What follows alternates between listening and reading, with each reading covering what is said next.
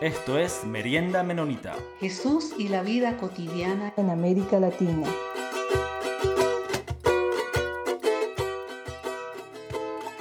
Bienvenido a todos y todas a nuestro programa Merienda Menonita. Yo soy Peter y aquí estoy con Alexandra, mi compañera amiga. Hola, Alexandra, ¿cómo está? Hola, Peter, ¿cómo estás? ¿Bien? Sí, aquí tranquilo en Quito. Bueno, hoy esta merienda va a ser en vivo y en Quito, Ecuador. Así es que tenemos el gusto de haber invitado a Edwin Chamorro Erazo, un amigo de hace años, periodista de HCJB. Y queríamos, Edwin, que, que te presentes y que nos cuentes cómo ha ido, cómo ha ido la vida. ¿Qué tal, Alexandra, Peter? Qué gusto, gracias la invitación. Y bonito esto, merienda menonita. Alguna vez se me vino una anécdota, estaba en un taller de radio en Ciespala, acá en Quito, la instructora era cubana y nos dice a los que estábamos participando en el taller que en la tarde, como parte del programa, había una merienda. Los ecuatorianos y quiteños que estábamos ahí eh, creíamos una merienda para nosotros, de, si es posible, sopa y, y, segundo, o sea, una buena comida, ¿no?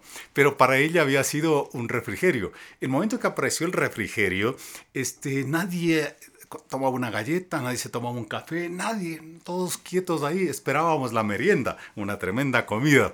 Así que esta merienda me imagino que tiene de todo, ¿no? Un poquito de refrigerio, un poco de... esperamos buena comida. Eh, en cuanto a mí, yo soy Edwin Chamorro Erazo, este, soy periodista. Justamente el año que viene estaba recordando estos días que voy a cumplir 40 años de ejercicio del periodismo. Comencé en el año 1983 y digo, está a hacer algo, decía, pero ¿qué puedo hacer? Todavía no he pensado en hacer nada. Eh, eh, también he participado desde el año 1985 en un em, trabajo con la CESE, que es la Comunidad de Estudiantes Cristianos del Ecuador, es decir, con estudiantes universitarios. Ahí hacemos algunas travesuras es que hay oportunidad de conversar más adelante. He sido docente de realidad nacional por más de 25 años, también a nivel de, de educación eh, superior. Eh, hace poco saqué una maestría en gobernabilidad y desarrollo. Eh, participo en la Iglesia Evangélica Bíblica en el INCA, la IEBI. Ahí soy parte del consejo directivo. básicamente eso podríamos mencionar, ¿no? Como para un preámbulo para tener una idea, ¿no? Porque eh, no vale dar tanto, tanto dato, no se confunde la gente y se olvida después. oye, bueno, que se acuerde en todo caso la gente que ya mismo cumples 40 años de ejercicio y ahí tenemos que ponernos a pensar para hacer una fiesta, entonces. Una celebración. Ha sido una bendición, Edwin, sí, escucharte siempre en HCJB, así es que para la merienda menonita va a ser eh, un privilegio eh, ahora entrevistarte a ti. Eh, Sabes que yo tenía una misma, una misma anécdota. Eh, mi, mi, anterior jefe en el CLAI, también un cubano, me dice, Alexandra, vamos a preparar una merienda. Entonces yo entusiasmada comencé a pensar en la merienda ecuatoriana y me dice, ¿qué estás haciendo, chica? Digo, la merienda. Dice, no, es, una, es un refrigerio. Así es que eh, esta merienda trata de ser, sí, un espacio de mesa compartida en donde podamos poner cada uno desde nuestra conversación, desde nuestros saberes, desde nuestra experiencia, algo que pueda alimentar y que pueda ser agradable para esta mesa común en Latinoamérica y el Caribe. Así es que estamos, eh, Edwin, en este tiempo em, teniendo, comenzando una serie sobre justamente realidad política y la coyuntura en Latinoamérica y en determinados países. Y desde ese punto de vista quería que nos cuentes cómo, cómo ves, cómo ves esta coyuntura política que se está dando en América Latina con la emergencia de algunos gobiernos progresistas eh, que tienen que buscar como soluciones para tantas crisis sociales y políticas que estamos viviendo. Eh, de por sí ya veníamos arrastrando problemas económicos en nuestros países y el COVID eh, agravó más esta situación. Así es que tenemos una coyuntura política difícil. Eh, Ecuador está inmerso también en esta realidad, pero ¿qué análisis podríamos tener sobre esta posibilidad de tener gobiernos progresistas nos traen más esperanza, podemos, mm, sí, pensar que algo va a cambiar. ¿Cómo, cómo leemos esta realidad? Eh, es un buen tema, ¿no? Eh, y sobre todo eh, el que lo aborden, ¿no? Desde la iglesia, porque a veces estamos como de espaldas a nuestra realidad y eso sí es preocupante. Efectivamente, vemos que varios países han optado por estas corrientes progresistas, México, Chile, Colombia, seguramente Brasil con la vuelta de Lula, Argentina, este Perú inclusive, ¿no? No se había visto eso en otras ocasiones. Pero eh, yo percibo que al margen de la ideología que tengan estos gobiernos y, los exponentes que están eh, liderando, los problemas como que rebasan estas ideologías tradicionales de izquierda, de derecha, que generalmente han estado presentes en nuestros países de América Latina.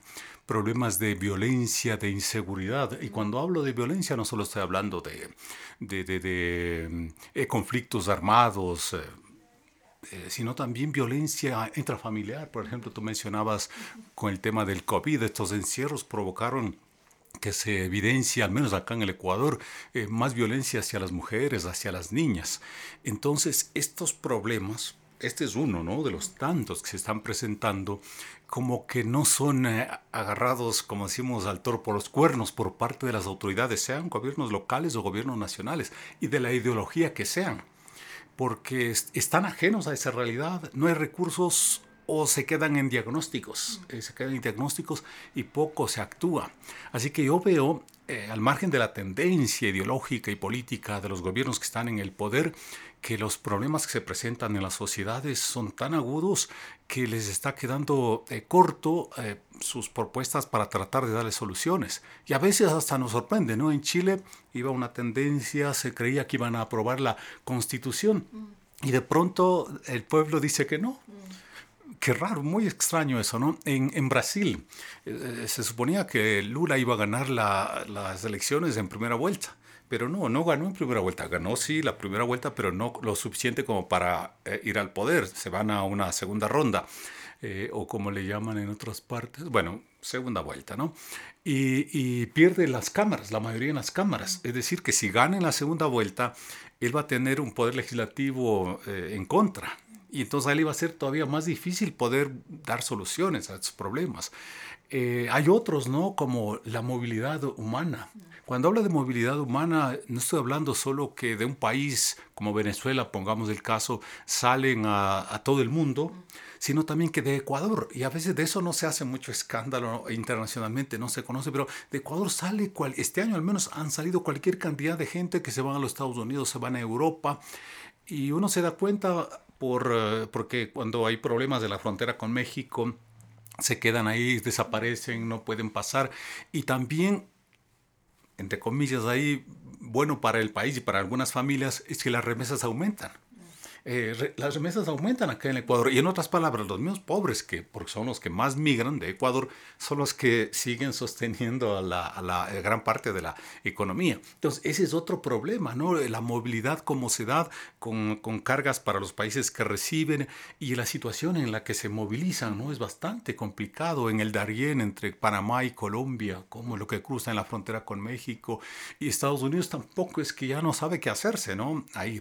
ese es otro gran problema eh, que, que, no, que, no, eh, que no hay eh, solución. Entonces a eso es lo que yo me voy, que los problemas que se presentan este, sobrepasan a, a, las realidades y a las propuestas que los gobiernos, si es que las están planteando, porque llegan al poder y las dificultades son difíciles, la corrupción no se diga por todo lado por todo lado está como un cáncer infestado haciendo metástasis.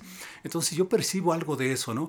Eh, eh otras situaciones, las problemáticas de los pueblos, auto, eh, los pueblos originarios o indígenas, como les llamamos acá en el Ecuador, que también tienen su propia agenda, sus propios eh, su propia problemática y que luchan para sostenerse en sus ambientes, en sus tierras. Y con mayor o menor em, eh, agudización de esta situación en Colombia, en Brasil, en Ecuador, sobre todo en la, en la Amazonía, ¿no? Entonces eh, ahí se ve eh, estas luchas por reivindicar su derecho a la tierra y a otros derechos que ellos están exigiendo y que sobrepasan, insisto, a la, a la, ideología tradicional que se tenía de izquierda y no se diga otros, otros grupos, otros sectores que también siguen demandando. Los jóvenes, por ejemplo, dicen que no tienen ideología, no tienen interés en la política. La verdad es que sí tienen, pero ellos les preocupan otras cosas y nadie les toma en cuenta. Les preocupa, por ejemplo, la situación de los animales, que es muy respetable. Eh, en, el, en Quito creo que hay más eh, perros callejeros casi que gente eh, que en algunas zonas, ¿no es cierto? Y, y, nadie quiere hacer nada, pero a los jóvenes les preocupa eso, les preocupa ese tipo de cosas. ¿Y, y, y cómo damos respuesta? ¿Cómo damos respuestas? Entonces un poco esa es la idea que yo tengo ahí. No me preocupa mucho el, el, tipo de gobierno que llega ahí, sino los problemas que tienen la, las diferentes sociedades y que nadie les está dando, poniendo atención.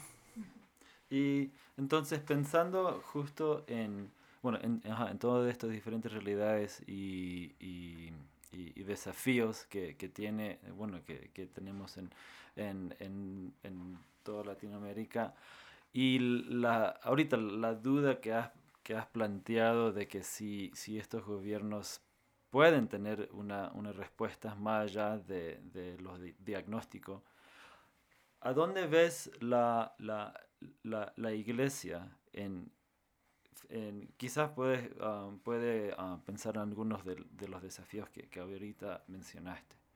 La, la, igle la iglesia tiene que tener una, una respuesta a estas diferentes um, este, manifestaciones de, por ejemplo, habías mencionado corrupción o la movilidad humana. La iglesia de, puede tener o debería tener una, una respuesta um, a estos diferentes desafíos. Puede y debe tener, y de hecho que no toda la iglesia en general o las diferentes corrientes de las iglesias cristianas eh, tienen respuestas, ¿no? Pero el modelo de ustedes acompañando y no desde los últimos años, sino ya históricamente, más de 20 años me mencionaban como iglesia menonita como para apoyar eh, en la movilidad humana a las personas refugiadas y, y, no solo de un país determinado, sino que de diferentes partes del mundo. Es decir, eh, tiene que hacerlo, lo debe hacer y debe dar otro tipo de respuestas. En algunos casos han sido arrastrados, por ejemplo en Brasil, ¿no? Eh, la iglesia por lo general conservadora se ha aliado abiertamente con Jair Bolsonaro. Entonces ellos defendiendo otras causas que consideran prioritarias, ¿no? Como el aborto, oponerse al matrimonio igualitario, y se identifican y se van por esa corriente, pero otros sectores eh, eh, también van eh, apoyando a las otras corrientes, es decir, están en diferentes lados.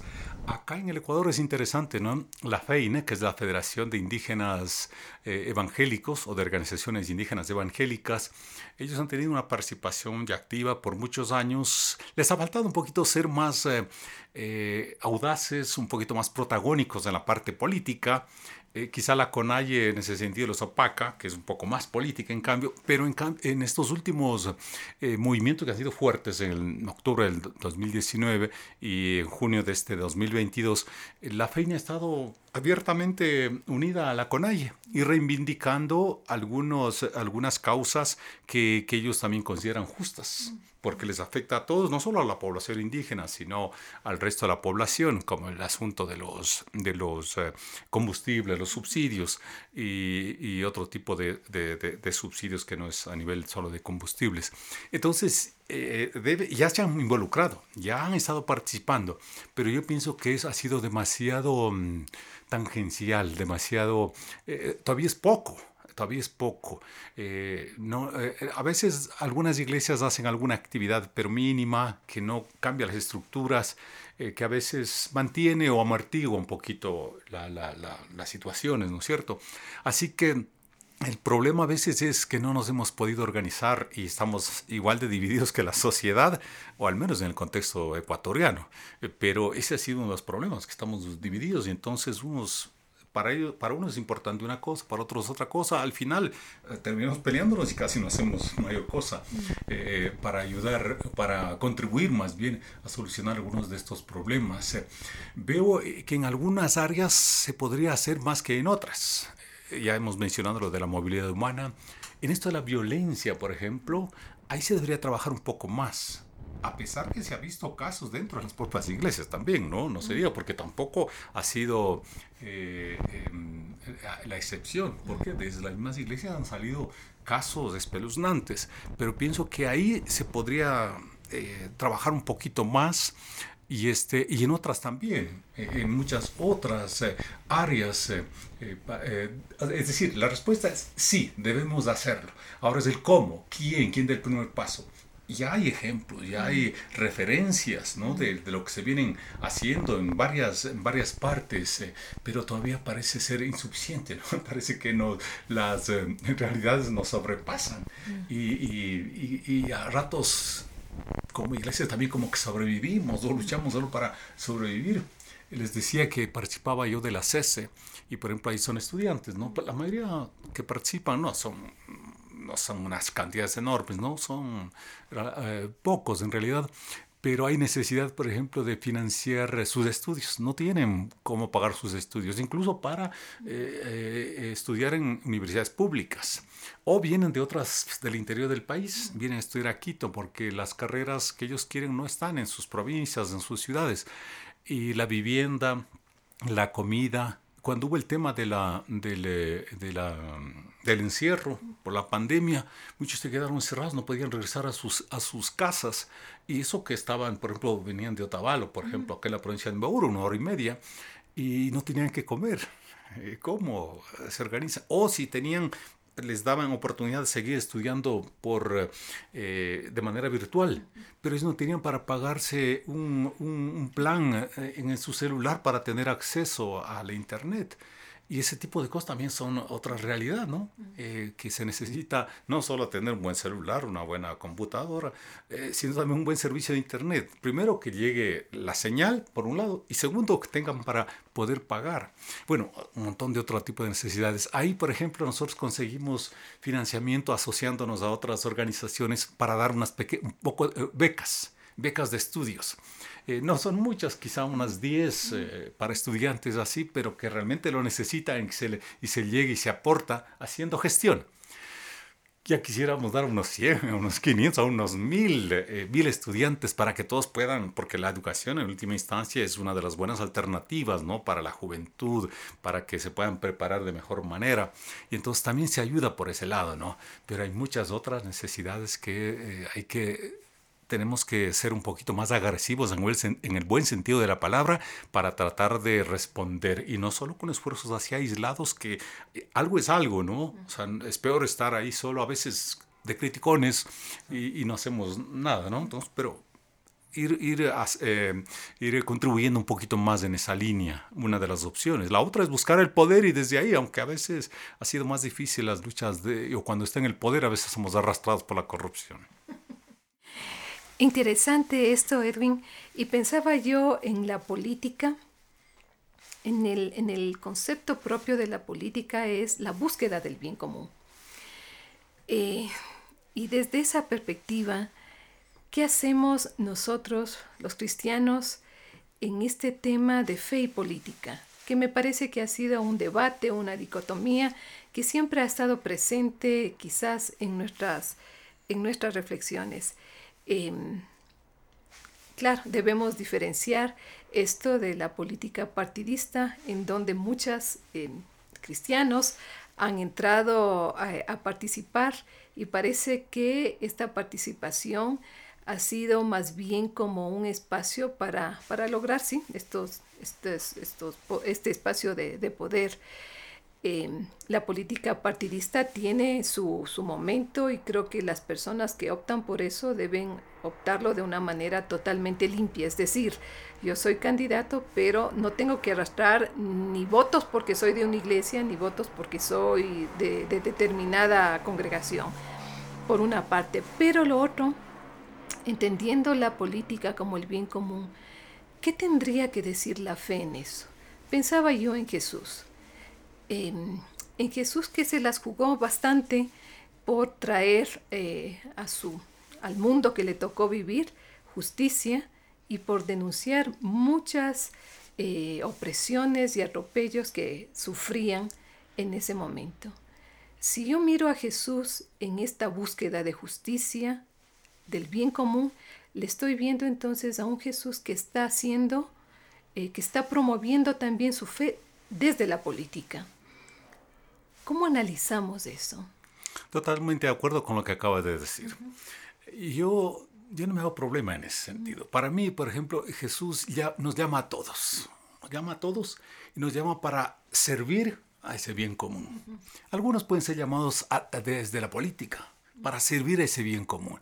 Puede ser desde la política partidista o desde la política eh, barrial, comunitaria. Y yo suelo decir, si Jesús nos llama a servir, y Él nos dio el ejemplo, Él no excluyó a nadie, a todos llamó, a todos llamó, y, y ahí teníamos el desafío.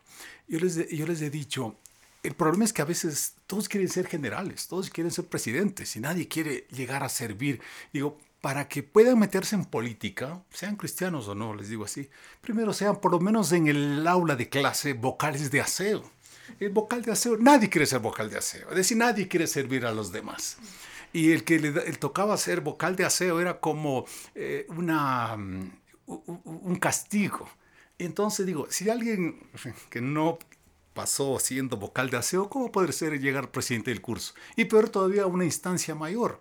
Entonces, eh, todos estamos llamados, convocados por Jesús a servir en esencia, la política es el servicio al bien común. Si yo llego a una instancia de poder, cualquiera que sea esta, a través de algún partido político o a través de otras instancias, porque se puede hacer política y desde organismos no gubernamentales, en la propia iglesia, pero sin que se haga proselitismo político a favor de una persona o de un partido, sino buscando ese principio. Estamos llamados a eso. No debemos, no debemos excluir esa, esa situación. Debemos conversar, debemos indagar un poco más, porque en la iglesia vamos de todos los sectores y no se les puede obligar a que vayan por una corriente o vayan por otra. estamos libres en Jesucristo, ¿no es cierto?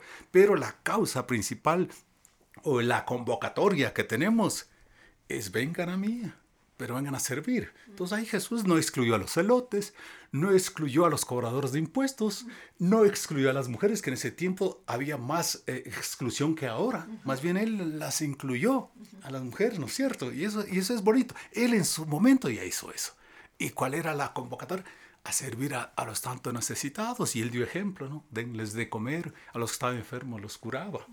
Eh, y entonces en la actualidad hay esa necesidad de gente que no tiene suficiente alimento y se desperdicia la cantidad de alimento. Estos días la FAO celebra el Día Mundial de la Alimentación y uno de los datos nuevos que están saliendo en base a estudios, en base a diagnósticos, es que se desperdicia una cantidad descomunal de alimentos, y no solamente en los países del primer mundo, sino también en países como los nuestros. Se desperdicia comida y hay gente que, eh, al menos en el caso catalán, no tanto que se muere de hambre, pero está desnutrida, pero está un buen porcentaje desnutrida. Entonces, aprender un poquito a optimizar esos, esos, ese tipo de recursos, ¿no?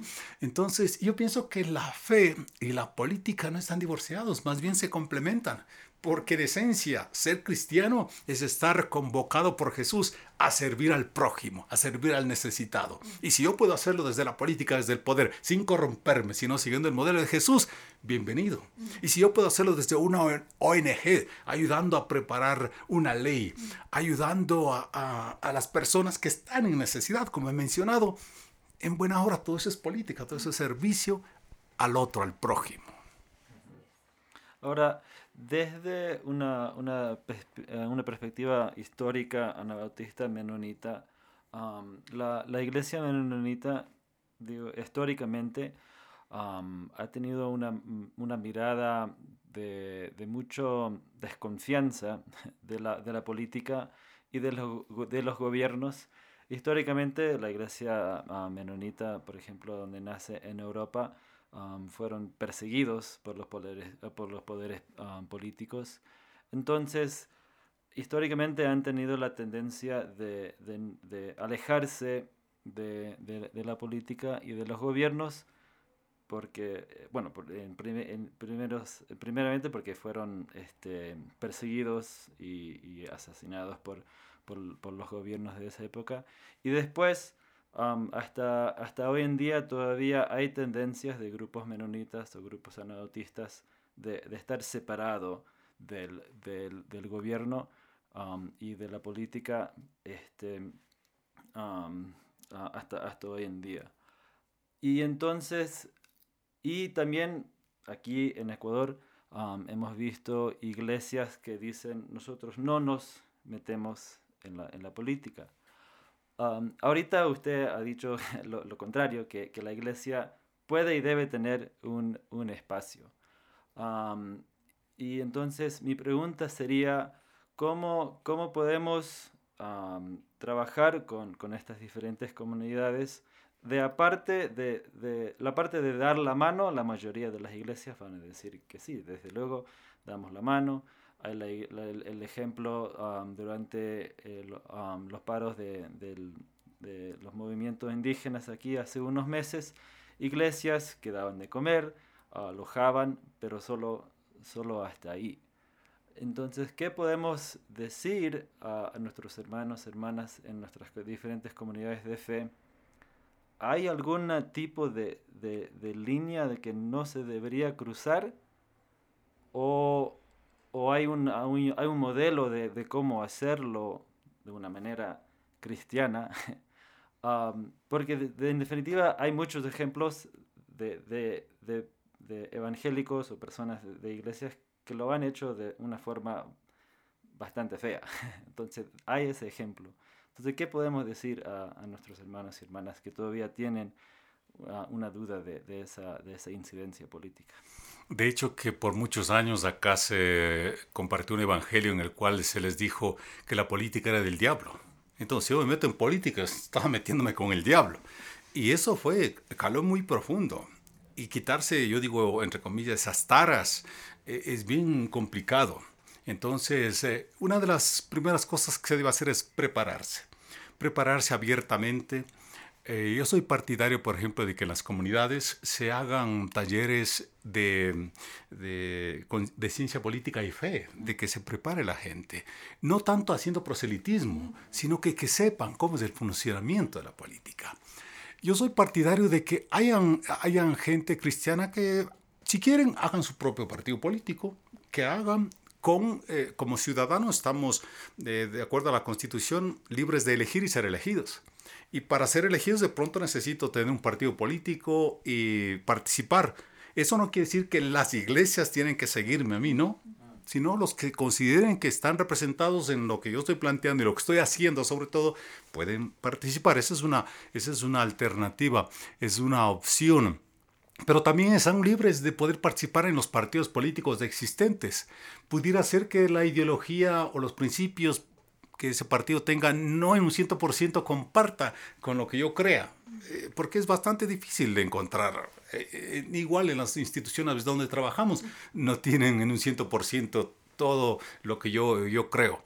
Pueden participar también ahí pero eh, sin dejarse contagiar muchas veces de las partes negativas que existen, sino más bien dando ejemplo, justamente siendo sal y luz, honestidad, capacidad para el servicio al prójimo porque si no a veces llegan al poder y los que están arriba, solo en función de, de, sus grupos que les financiaron o que están cerca, gobiernan. Entonces, ese tipo de cosas hay que evitar. Entonces, yo pienso que hay que ir superando estas taras que consciente o inconscientemente nos dejaron. Y eso de que si está al margen, eso no creo. No creo, en la actualidad al menos. ¿Por qué no creo? Porque consciente o inconscientemente, voluntaria o involuntariamente, son arrastrados. Ya ponía el ejemplo de los sectores eh, indígenas evangélicos. La, gente eh, más conservadora, cristiana, eh, se identifica un poco más con los partidos de derecha. ¿Por qué razones? Entre otros, por las cuestiones económicas, por ser empresarios, por, eh, por eh, temas religiosos, inclusive este asunto del aborto, eh, estas cosas. Y hay un principio que leí hace poco. Los partidos de derecha tienen caudillos, entre comillas, líderes, pero no tienen base. Eh, no tienen base y no, trabajan en eso, no tienen. El rato los ratos eh, quieren hacerlo siempre eh, ya en la propaganda, todo eso, arrastrar. En cambio, las comunidades cristianas conservadoras tienen base, es decir, hay, hay cualquier cantidad y que ellos si les indican sería de apoyar este candidato u otro, en buen porcentaje van a apoyar. Entonces, e, esta gente está yéndose por ahí para tener algún referente, alguna representatividad, porque políticamente no tienen. Ya. Y los otros sectores eh, también se meten por otros lados, también buscando el poder y han llegado al poder y en algunos casos no les ha ido bien. Eh, hay ejemplos, me preguntábamos, hay referentes, eh, a ver, así que han llegado al poder y han administrado bien. Muy pocas, porque han llegado, por ejemplo, funcionarios públicos, han llegado secretarios de Estado, han llegado hacia algunas entidades, algunos han sido arrastrados ahí por la codicia, otros yo diría que han intentado, han intentado hacerlo, han luchado contra viento y marea y han logrado algo, algo han logrado. Eh, no es fácil, no es fácil porque dicen que a los políticos, cualquiera que sea su tendencia y cualquiera que sea su creencia, les corrompe el poder económico o el poder eh, político, otro tipo de, poder religioso inclusive, también les, corrompe. Entonces tarde o temprano caen por ahí, caen por ahí. Entonces es, duro eso. La iglesia debería también estar preparada para acompañar a esta, a esta, y eso no hace tampoco. No hace porque no está, porque lo único que es no a la política o, o, o a lo mucho con este partido. Entonces, y no hay un acompañamiento pastoral a los políticos. Eh, por ejemplo, una vez me invitaban a, un, a, una, a esto que es el Instagram Live, ahora hay todas estas modalidades, qué bueno, ¿no? Que a ver también se pueda conversar. Y una chica de Sangolquí quería, quería saber si puede participar o no en política. Ah, eh, no me preguntó ese rato, la pregunta no llegó a ese rato, sino que yo estaba hablando así, ponía el ejemplo, ponía algunos casos de la Biblia, cómo se daban ahí. Y entonces creo que le impactó esto que dije que Jesús nos llama a servir a todos. Nos llama a servir. Entonces, si yo quiero servir y quiero servir desde acá, para mí no le veo ningún problema. Pero hay que prepararse para eso. Prepararse desde todas las áreas posibles, ¿no es cierto? Entonces ella después escribe el comentario y leí que estaba contenta porque le había dado una respuesta que venía buscando desde hace rato. Yo ni siquiera me propuse dar respuestas así y en buena hora que le llegó a esta chica. Y entonces, en la medida en que tengan respuestas, luces, caminos ahí, yo creo que la gente se va a ir involucrando, se va a ir involucrando y algún momento sí tengo la esperanza de que no sé si seamos mayoría, pero cada vez más podamos abrirnos brechas para poder hacer un evangelio más integral y desde, desde, la, desde el poder político. Interesante, Edwin. Creo que, que se nos plantean varios desafíos. Y me parece que uno de los principales es este con el que comenzó Jesús cuando hablaba de que el reino de los cielos, el reino de Dios está cerca, arrepentidos y convertidos. Creo que este es un, es un desafío y una demanda para nosotros que eh, somos cristianos, cómo eh, podemos hacer de nuestra conversión, de este proceso de transformación, también em, una búsqueda por el servicio. Creo que cuando estamos en el poder y se ha dado todas estas, estas bondades del reino de Dios en nuestra vida, esta luz, esta sal, esta transformación em, integral, me parece que podemos hacer un mejor papel en donde estemos. Entonces quizás siempre para hablar de, de, política y de fe, tenemos que hablar también de cómo el Evangelio ha calado en nuestras vidas, en nuestros, en nuestros procesos de transformación, en nuestras eh, liberaciones propias, internas y personales, que creo que eso también es importante. Pero lo otro también me parece que entonces esta, mm, esta tarea pendiente que podemos tener en muchas iglesias de una formación política, de ver que la fe nos está demandando eh, no solamente estar en el, en, el cielo, ¿no? sino con los pies eh, en la tierra y en la tierra somos ciudadanos de un país. Eh, quizás todo eso hace falta que comencemos a, ponerlo desde nuestros púlpitos, desde nuestras reflexiones, para que entonces cuando nos toque eh, ser, em, tener un ejercicio de ciudadanía en cualquier situación, estemos capacitados tanto en esta conversión espiritual, en esta conversión al reino de Dios, pero también en esta posibilidad de estar totalmente capacitados y preparados para cualquier servicio, si es en la iglesia, hacerlo en la iglesia, pero si es en el barrio y todo lo que tú has dicho. Así es que Muchas gracias, Edwin, por plantearnos algunos desafíos. Quizás eh, este programa va a levantar algunas preguntas e inquietudes, pero eso es lo que de se eso se trata. ¿no? De eso se No, trata. Es como estar hablando entre nosotros mismos. ¿sí? ¿no? Así es que, bueno, ahí Peter les va a decir cómo se pueden comunicar. Antes, eh, veo que ha volado el tiempo, ¿no? Eh, quería decir algo. Cuando hablas del reino de Dios, eh, nos trajo Jesús y de construirlo aquí y ahora, ¿no es cierto? Y somos nosotros los que debemos, como la eh, guía, obviamente, de, de Jesucristo. Eh, pero a veces nosotros no estamos eh, con los pies sobre la tierra. Yo, por ejemplo, cuando comienzo un curso de realidad nacional, hago preguntas simplonas. Y a los que no responden bien, digo que voy a mandarlos a la nocturna, en el sentido de que deben actualizarse. ¿no? Y, por ejemplo, cosas tan elementales como cuándo nació Ecuador como Estado-nación, eh, la gente no sabe, eh, no sabe y no tiene quizá por qué saberlo, ¿no? Pero, eh, pero son cuestiones básicas que deberíamos conocer un poquito más. Y así hay un montón de otras cosas no saben, peor todavía de los partidos políticos, cómo funciona el sistema democrático, los poderes del Estado, las funciones, eh, la constitución. eh, o sea, ni, ni, ni se la toca, ¿no? Entonces, no- no- con ello no tengo que, eh, no, no digo que tiene que tener la Constitución y leerse de principio a fin, no, porque me voy a aburrir, no voy a entender nada, pero por lo menos tener idea dónde habla de tal cosa o de otra, ¿no es cierto? No, felicitarles a ustedes, agradecerles por la invitación y si es que esto despierta inquietudes, pues en buena hora y ojalá podamos ir dando respuesta en algún momento. Sí. Muchísimas gracias Edwin por compartir con nosotros y dejar ah, planteado estos, estos diferentes desafíos para, para nuestras comunidades de fe. Y am, también agradecemos, como siempre, a todos nuestros oyentes. Pueden escribir nuestro correo o igual pueden ah, seguir en, en Facebook o en Instagram. Ahí podemos seguir la conversación. Y también, como siempre, agradecemos a la Red Menonita Misión y a la revista Anabaptist World por hacer este espacio posible. Gracias.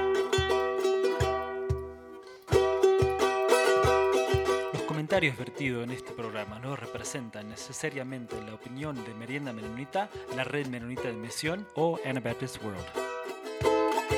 Esto fue Merienda Menonita. Siempre estamos atentos a sus opiniones y preguntas y nos pueden escribir al info arroba meriendamenonita.com.